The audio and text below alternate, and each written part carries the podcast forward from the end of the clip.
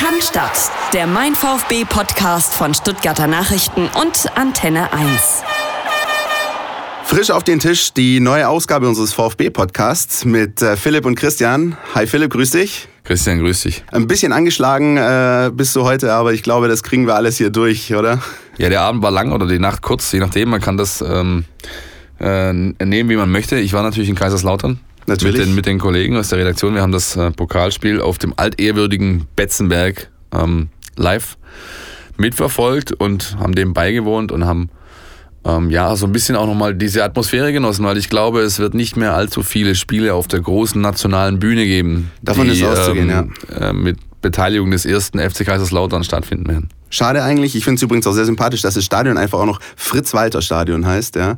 Da gibt's nicht irgendwelche Bank XY-Arenen oder so, finde ich tatsächlich sehr sympathisch. Auch dieser Weg nach oben äh, ins Stadion, wo man fast so ein bisschen pilgerartig äh, auf diesen Berg hoch spaziert, äh, hat schon ein erhabenes äh, Gefühl irgendwie in sich. Ne? Das hat alles sehr, sehr viel Charme. Ja, ähm, Menschen, die aus ihren Vorgärten heraus Bier und Bratwürste verkaufen auf dem Weg zum Stadion hoch. Äh, Menschen, die eine Dialekt sprechen, der nur sehr schwer ähm, ja, zu verstehen ist. Manchmal, ähm, dass das Stadion Fritz-Walter-Stadion heißt, hat zum einen natürlich damit zu tun, dass die große Legende des deutschen Fußballs und auch des Vereins Fritz Walter eben da über allem steht. Ja. ja. Andererseits hat es natürlich auch damit zu tun, dass Kaiserslautern oder die Pfalz, der Pfälzerwald nicht unbedingt eine der strukturstärksten Regionen ist in Deutschland und so die Sponsoren auch nicht gerade vor der Türe stehen, Schlange und sagen, hier, hallo, lass mich mal bitte deinen Stadionnamen kaufen. Ja. Insofern. Nun denn, der ähm, Wein lass schmeckt uns zum, trotzdem vor Ort. Der, lass uns, lass uns zum Spiel kommen. Absolut. Ähm, und zwar war es dann letzten Endes dann doch ein, äh,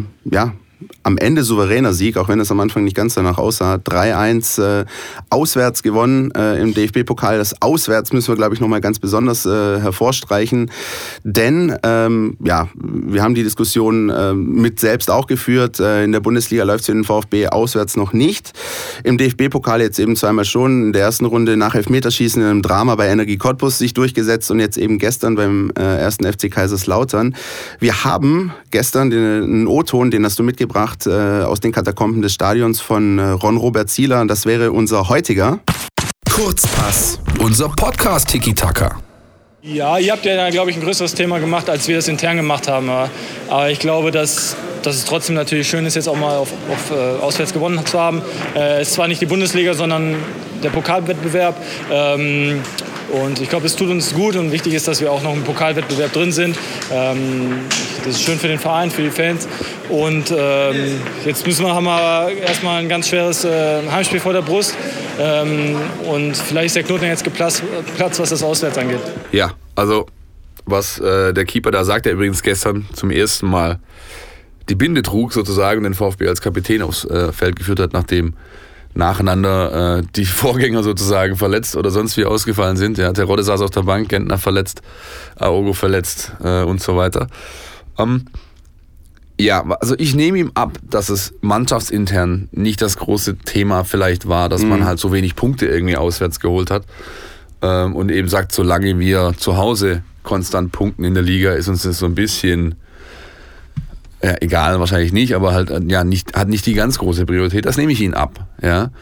Was ich ihnen nicht abnehme, ist, dass die Art und Weise, wie die Spiele eben auswärts teilweise mhm. verloren wurden, dass das nicht an den, an den Jungs zeckt. Ja. Da waren Spiele dabei, ich meine jetzt in Leipzig, beispielsweise in Leipzig kriegst du, glaube ich, nicht mehr besser in dieser Saison vor die, vor die Flinte. Ja, da, da hättest du wirklich was holen können. Du kannst äh, jedes Spiel aufzählen. Eintracht Frankfurt, äh, wo ja. man dann auch sagt, wenn du nicht in Frankfurt ja. punktest, wo willst du noch punkten? Ich würde sogar ganz zurückgehen bis zum ersten Bundesligaspieltag bei äh, der Hertha, als man eigentlich auch alles im Griff hatte und dann durch zwei Schüsse aufs Tor des Gegners 2-0 verliert. Das ist alles so ein bisschen ärgerlich und ein bisschen ja. unglücklich gelaufen auch. Ja, ne? nee, vor allem, weil Hertha einfach gar nichts macht in über die 90 Minuten. Die haben irgendwie zwei Torschüsse, machen damit macht mit zwei Tore und dann auch noch durch Matthew Leckie, der davor, glaube ich, irgendwie gefühlt 12 Jahre kein Tor gemacht hat in, der, in, in, in Liga äh, für seine für Vereine davor. Ähm, ja, das haben sie jetzt so ein bisschen abgelegt und was Sieler ja auch hinten raus sagt, so ein bisschen, ja, vielleicht ist der Knoten jetzt mal geplatzt. Wir werden es dann sehen. Dann sehen, ja, aber am Wochenende noch nicht, weil Freiburg erstmal kommt, aber, aber die Woche dann drauf, dass halt vielleicht endlich mal was geht. Da Ähm, geht es zum Hamburger SV übrigens. Das ist auch so eine Geschichte, wo man dann äh, sagt, also Junge, wenn du jetzt dann Richtig. irgendwo mal auswärts punkten möchtest, dann wäre der HSV vielleicht mal eine ganz ordentliche Adresse dafür. Da wird äh, auf den VfB wahrscheinlich was ähnliches warten wie gestern Kaiserslautern auch. Ja, dass man eine Mannschaft, die äh, mit einer Fünferkette hinten massiert drinsteht, die, die versucht, alles erstmal dicht zu machen, mit schnellen Kontern arbeitet. Ähm, und das hat Kaiserslautern gestern gut gemacht. Mit einer Mannschaft voller Namensloser, ja, weil äh, Strasser hat quasi die halbe Jugend auf den Platz gestellt. Ja. Ähm, Hamburg wird das eh nicht machen. Ähm, ja, muss man abwarten, wie es dann, wie es dann kommt. Ähm, wichtig war, dass die Mannschaft gestern gesehen hat, wenn wir umstellen müssen im Spiel, ja, wenn also die Fünferkette quasi platzt durch die Verletzung oder den, ja, den, die muskuläre äh, Reaktion von Bartstuber, der raus musste, musste man auf 4-4-2 umstellen. Das hat der Mannschaft sichtlich gut getan. Ja, das war tatsächlich ein, ein entscheidender Einschnitt in diesem Spiel. Also das war alles ja so ein bisschen, es plätscherte dann so nach dem 1-1 und es äh, war nicht wirklich viel da. Vom VfB kam jetzt auch nicht der super Druck, aber dann kam diese Umstellung, wie er sich dann rausgestellt hat, auch mehr oder weniger notgedrungen, weil Holger Badstuber verletzt raus musste. Aber äh, Hannes Wolf hat auch gesagt, ähm, diese Umstellung wäre auch so oder so wahrscheinlich im Spiel dann irgendwann äh, vonstatten gegangen. Und ähm, ja, sie hat dann das Spiel... Nee, die war geplant. Ja. Die war tatsächlich geplant. Also der, dass Badstube eben raus musste, hat das Ganze nur beschleunigt. Ja. Ähm, das hat Wolf tatsächlich äh, nach dem Spiel auf Nachfrage von uns äh, gesagt und auch, auch dann ausgeführt, dass er eben so oder so auf die 4-4-2-Variante gegangen wäre und die zwei Stürmer gebracht äh, nebeneinander hätte spielen lassen. Ob jetzt früher oder später, hat im Endeffekt an Holger Badstube entschieden. Ja, und man unterhält sich dann auch mit äh, Kollegen oder auch auf der Straße oder in den Kneipen und dann heißt es auch plötzlich, oh Wunder, die Systemumstellung ist da, dann können sie auch Tore schießen. Die Frage ist natürlich, so einfach ist es nicht immer, aber inwieweit äh, das tatsächlich vielleicht eine Option ist, ähm, dann einfach für die nächsten Spiele, wenn man merkt, okay, hinten steht man einigermaßen sicher, möchte aber noch ein bisschen mehr Druck nach vorne ausüben, dann wäre es vielleicht auf jeden Fall eine Option. Das ist ja auch gut zu wissen, wir haben es ja auch letzte Woche schon darüber gehabt, diese polyvalenten Spieler, auch Spieler, die die Position wechseln können. Ähm, da hat der VfB eine Variabilität, die vielleicht auch andere Vereine nicht so haben. Äh, möglicherweise ist das ein Mittel für die, für die nähere Zukunft. Möglicherweise ja, aber sie ist dahingehend aktuell eingestrengt, dass sich die Mannschaft so ein bisschen von alleine aufstellt. Durch Sperren, Verletzungen, sonstige Geschichten. Ja, du hast Donis nicht dabei, du hast Aogo, der Schwierigkeiten hat, du hast äh, Gentner nicht dabei, du hast äh, überall an jeder Ecke so ein bisschen, ja, dass halt zumindest die Alternative fehlt. Ja. Ja. Die Stammelf zwar steht, aber die Alternative fehlt. Und dieser, dieser schlimme rote Faden, der zieht sich tatsächlich gerade durch, äh, dass sich bei jedem Spiel eigentlich ein Spieler verletzt, mal schwerer, mal weniger schwer. Das ist tatsächlich auch so ein bisschen ärgerlich. Ähm, gut, man kann es nicht ändern. Äh, lamentieren bringt nichts, Nein. sagt man so schön. Ähm, man muss da einfach weitermachen. Ja, gesagt- weitermachen gilt auch für uns. Wir wollen uns dem nächsten Thema widmen. Ein Thema, das auch äh, durch einen Artikel aus unserem Hause aufgeworfen wurde in der vergangenen Woche, nämlich der VfB 2. Der VfB 2, der ja mehr als nur auf dem Prüfstand steht, würde ich mal sagen, intern. Da äh, gibt es also Überlegungen, diese Mannschaft tatsächlich abzumelden vom Spielbetrieb, den kompletten, äh, ja, den kompletten VfB 2 abzuschaffen. Das hört sich, hört sich hart an. Ja. Aber das wird intern diskutiert, fleißig. Ja. Und ähm, wer die Vita des neuen Sportchefs Michael Reschke kennt, der weiß auch, dass er bei seinem Verein, bei seinem vorletzten Verein, bei Bayern 04 Leverkusen, diesen Schritt schon mal gegangen ist und damit, glaube ich, sogar der erste Verein in Deutschland war, der seine zweite Mannschaft abgemeldet hat. Ein Thema, das äh, auch im Netz und äh, in den sozialen Medien natürlich heiß diskutiert wird. Und deswegen äh, widmen wir diesem Thema äh, der möglichen Abschaffung der zweiten Mannschaft des VfB Stuttgart auch unsere nächste Rubrik. Das ist nämlich unser Außennetz. Alles, was euch im Netz beschäftigt. Ja, viele verschiedene Meinungen auch äh, im Netz. Wir haben äh, den Blick äh, zum Beispiel in Twitter gewagt und haben unter anderem die Reaktion von Marco, der meinte, sagen wir es mal so, jeder heult, äh, wenn es um die Abschaffung der zweiten Mannschaft geht. Äh, aber bei den Spielen äh, ist eigentlich nur Remsek regelmäßig zu Gast. Gemeint sind damit die Remseker Rabauken, die tatsächlich regelmäßig bei den Spielen Ja. der zweiten Mannschaft vor Auch Ort sind. auswärts übrigens. Auch auswärts eine ähnliche Kerbe schlägt El Hadji. Äh, er sagt, äh, sehr schade die Sache mit dem VfB 2. Äh, wer allerdings nie hingeht, soll er sich auch jetzt nicht beschweren. Das ist tatsächlich so ein bisschen die Geschichte. Naja, wir hatten natürlich auch äh, entsprechende Artikel auch aus unserer Redaktion. Die zweite Mannschaft als ja, Identifikationspunkt. Es gibt viele Fans, die, glaube ich, ähm, ihre ersten äh, Begegnungen mit dem VfB sogar vielleicht mit der zweiten Mannschaft im Schlienstadion damals hatten. Ja. Und heute eben auch durch den Umzug. Äh, viele Spiele finden äh, auf der Waldau statt. Ähm, Im Stadion der Stuttgarter Kickers ist das alles ein bisschen abhanden gekommen. Wie siehst du es? Das ist sicherlich eine der Haupt Ebenen dieser ganzen Diskussion das ja. Thema Identifikation. Ja, nicht unbedingt das der Fans hin zum Verein, sondern auch generell, was, was der VfB 2 für den Verein an sich für eine Bedeutung hat. Ja, deutscher Amateurmeister mehrfach. Ja, ähm, man erinnert sich an das legendäre Pokalspiel, das bis heute, glaube ich, ähm, ja, einmalig, dass, mhm. dass eine zweite Mannschaft im DFB-Pokal einen Bundesligisten 6 zu 1 irgendwie herfiedelt, ja, und da gewinnt. Äh, Felix Magath, schöne Grüße an dieser Stelle, wird sich auch noch gut daran erinnern wahrscheinlich. Ich glaube, das vergisst er sein Leben lang nicht. Ob man uns in ähm, China hört. Ja, bestimmt. Ja, genau. bestimmt. Ja, ja. Nein, ähm, das, das Thema Identifikation ist, ist, ist ein großes. Ja. Ja.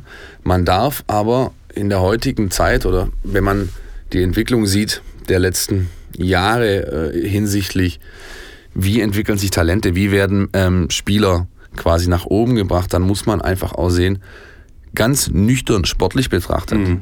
ist diese Zwischenstufe hinfällig, wenn man, wenn man, das ist das Aber, wenn man es gut macht.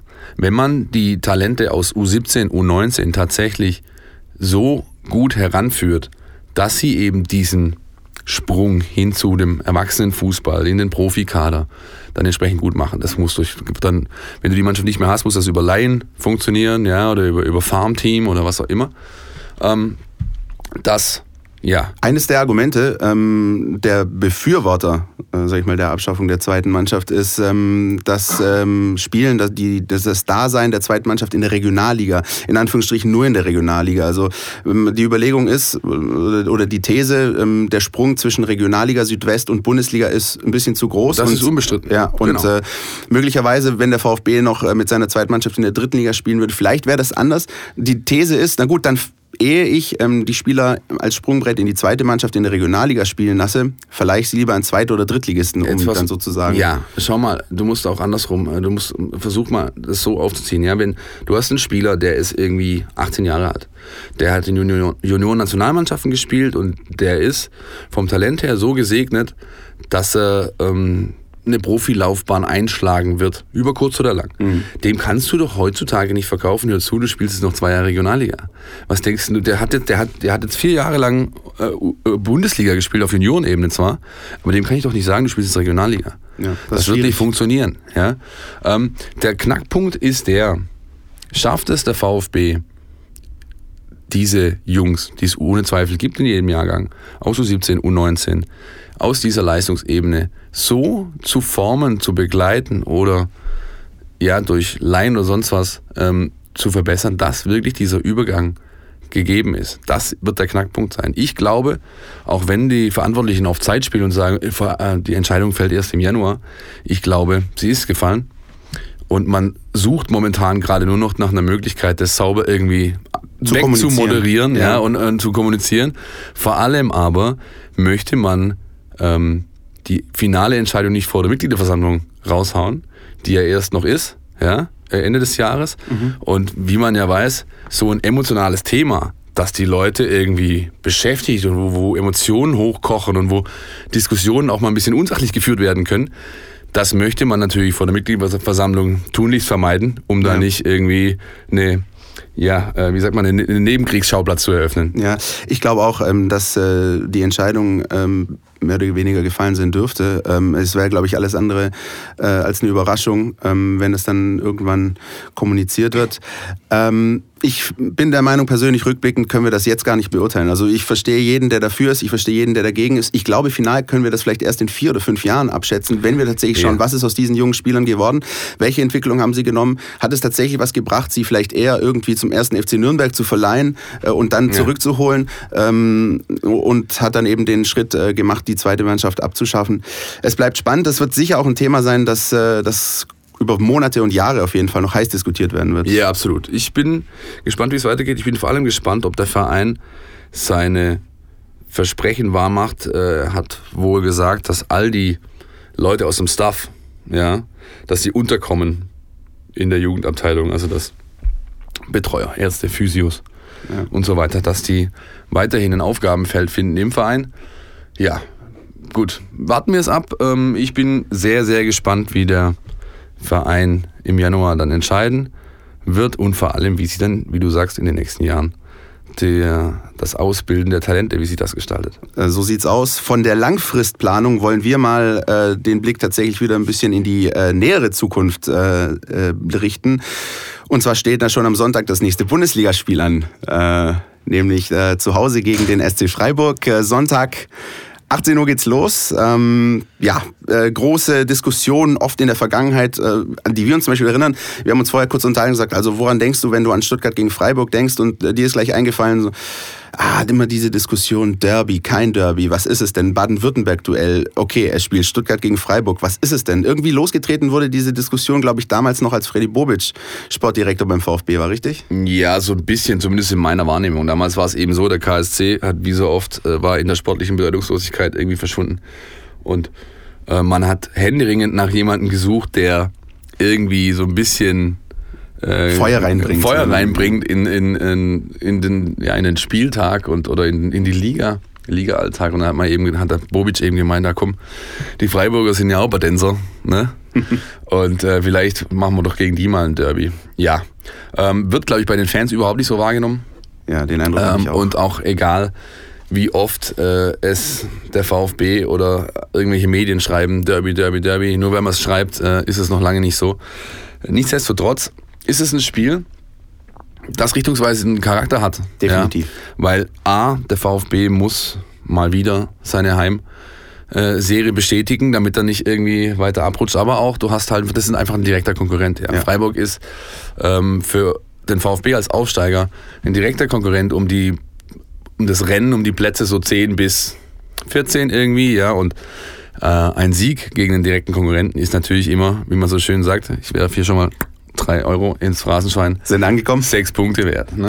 Ja, und es ist auch so, man schaut sich den Spielplan an, immer wenn er rauskommt und ähm, also man macht sich so zum, zum Beispiel, ich mache mir immer so eine Liste, ich gucke mir dann die Spiele an, okay, was sind diese sogenannten, soll man eigentlich auch nicht sagen, Sechs-Punkte-Spiele, ja, also wo geht sozusagen ans Eingemachte, wer sind die Das hast du gerade auch Hauptkonkurrenten? drei Euro gelatzt, ja, das ich weißt weiß, du, ne? ich, verdammt, ja. Äh, ich muss aber tatsächlich sagen, als ich den Spielplan gesehen habe, äh, und dann habe ich eben diesen Doubleheader gesehen, Freiburg, Hamburg. Äh, das ist so das Ding gewesen, wo ich mir gleich gesagt habe, okay, das könnten zwei ganz, ganz wichtige äh, Wochen werden, in denen dann sich möglicherweise entscheidet, wo es lang geht. Und die Tabelle ja, lü- lügt uns nicht an. Ähm, der VfB hat zwei Sind Punkte schon wieder Vorsprung. Ach komm, das ist, das sind wir, also dann werde ich aber arm heute. äh, zwei Punkte Vorsprung auf den SC Freiburg. Ähm, das heißt, es ist wieder die große Chance. Ich finde, man muss, man muss das Spiel als Chance interpretieren, ähm, davon zu ziehen und, und äh, die, ja, die positiven Aspekte zu sehen. Genau wie wir es schon auch gesagt haben. Ne? Man spielt zu Hause ähm, gegen einen allerdings sehr, sehr unangenehmen Gegner, der eine Spielphilosophie verfolgt, seit Jahren mit äh, einem Trainer, der eine feste Konstante ist in dem Verein. Kann auch von Christian Streich natürlich halten, was man will. Ist auch ein Mensch, der polarisiert, aber er hat einen klaren Plan. Und ähm, ja, wir, wir müssen tatsächlich abwarten, was da passiert. Die Systemfrage stellt sich möglicherweise wieder. Was meinst du? Wie, wie Ich, ähm, ich denke, Bart Stube wird es packen bis Sonntag. Der wird ähm, in der Stadtaufstellung äh, stehen. Wie lange es dann reicht, wird man sehen. Ich glaube nicht, dass Wolf von Beginn an tatsächlich an, seinem, an seiner Struktur der letzten Wochen etwas ändert, sondern dass er wieder so ähm, die Mannschaft so ins, ins, ins Rennen schicken wird. Ähm, ja, die Spieler, also alle, mit denen ich gestern Abend in Kaiserslautern gesprochen habe, die sind sich sehr bewusst, was da auf sie wartet. Die wissen um die Bedeutung, die wissen um die Bedeutung für die Fans, die wissen aber auch um die sportliche Bedeutung, dass man eben ähm, ja, sich ein Polster erarbeiten kann auf eine Mannschaft, mit der man wahrscheinlich bis zum Saisonende äh, ja, in einer Region irgendwie sein wird Ja. und sich so um, um ein bisschen um, um äh, ja, Hop oder Top um einen Platz oben oder einen Platz runter irgendwie balgen wird.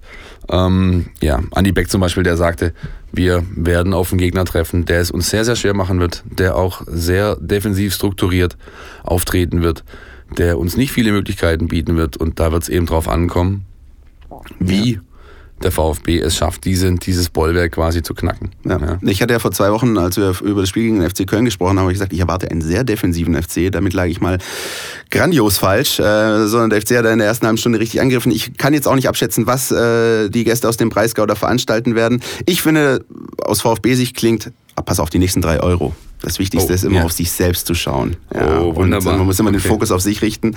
Äh, ich glaube, wenn der VfB sich auf seine Stärken besinnt, dann hat er definitiv eine Chance, was zu holen und tatsächlich den SC Freiburg möglicherweise auf fünf Punkte zu distanzieren. Kleiner äh, Aspekt übrigens am Rande, parallel zu diesem Spiel, das am Sonntag um 18 Uhr angepfiffen wird, findet die Auslosung der nächsten DFB-Pokalrunde statt. Richtig, das hat, das äh, hat der Verband mal wieder klasse gemacht. Ja, irgendjemand, irgendjemand Ja. muss ja spielen um die Ja, Zeit. Ja, leider läuft klar. auch irgendwie so eine Ja. äh, Nein, aber Sportsendung es wird um in 18 der Uhr aus, es wird um 18 Genau. Uhr ausgelost und ähm, ja, wir werden dann im Stadion sein, wir werden einen Live-Ticker anbieten und diejenigen, die den Ticker verfolgen, können dann auch gleich ähm, ja, sich schon mal über den Kalender beugen und sehen, gegen wen der VfB Ende Dezember, kurz Ja. vor Weihnachten, nämlich noch ein Pokal spielt. 19. 20. Dezember, wie Sowas der Notar ohne. immer so schön sagt, Genau. äh, finden die Partien statt. Und wer weiß, vielleicht Alle losen. Angaben ohne Gewehr. So, möglicherweise losen sie ja tatsächlich parallel zum Spiel einfach auch äh, die Pokalbegegnung Stuttgart gegen Freiburg aus. Das wäre natürlich wäre natürlich sehr, sehr ähm, witzig. Klassiker. Wir halten Ja. euch auf jeden Fall auf dem Laufenden. Besucht unsere Seiten stuttgarternachrichten.de, da verfolgen wir das Spiel im Live-Ticker und ihr werdet rundum informiert, auch natürlich über die DFB-Pokalauslosung. Was wir unbedingt äh, noch machen müssen, ist, ähm, wir hatten äh, euch letzte Woche aufgerufen, äh, euch an einem Quiz äh, zu beteiligen Richtig. und äh, mitzumachen. Damit kommen wir zur letzten Rubrik heute. Die Mein VfB Fangfrage.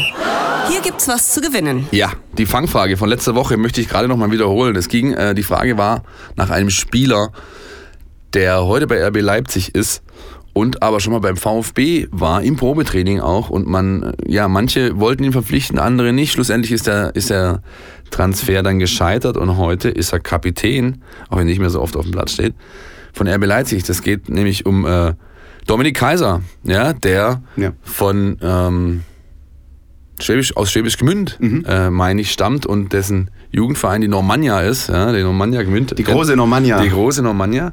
Ja, äh, herzlichen Glückwunsch an dieser Stelle an Daniel Buck.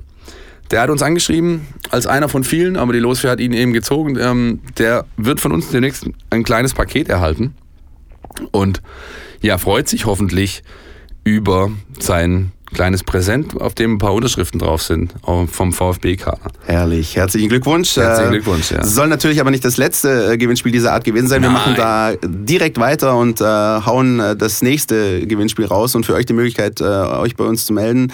Wir haben eine neue Frage äh, mit Blick natürlich auf das anstehende Spiel gegen den SC Freiburg. Absolut. Das Baden-Württemberg-Duell. Ähm, die Frage.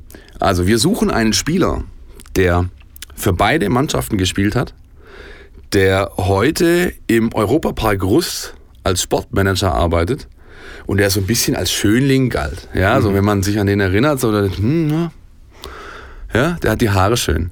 Ja, wen suchen wir?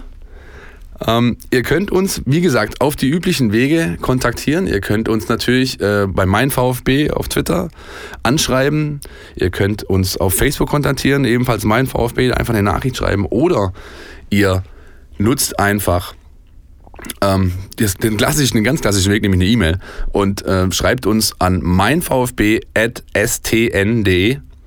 ähm, was ihr denkt, wen wir suchen. Und dann werden wir nächste Woche wieder die Lostrommel rühren und einen Gewinner dann entsprechend bekannt geben. Zu gewinnen gibt's auch wieder, wie der Daniel heute auch schon äh, abgegriffen hat, einen ähm, Ball, der unterschrieben ist vom Profikader des VfB Stuttgart. Ausgezeichnet, wie gesagt, macht mit, ihr seht, es lohnt sich. Wir freuen uns natürlich auch weiter auf euer Feedback. Ähm, gebt uns Bescheid, ähm, wie fandet ihr die Ausgabe? Wie seht ihr äh, die Partie gegen den SC Freiburg ähm, jetzt am Sonntag im Vorfeld und dann im Rückblick? Ähm, was sind eure Meinungen ähm, zum Spiel, zum Spielausgang? Meldet euch bei uns, wir werden darüber sprechen. Ähm, dann eben in der nächsten Ausgabe, wenn wir vorausblicken auf das klassische Duell der Fußball-Bundesliga. HSV, VfB, Ole Ole. Ja, Nord gegen Süd. Das war's für heute mit Podcast, dem Mein VfB Podcast von Stuttgarter Nachrichten und Antenne 1. Ich bin der Philipp und ich sage Tschüss für heute, bis nächste Woche. Und ich bin der Christian und sage auch Ciao, macht's gut. Stadt. Der Mein VfB Podcast von Stuttgarter Nachrichten und Antenne 1.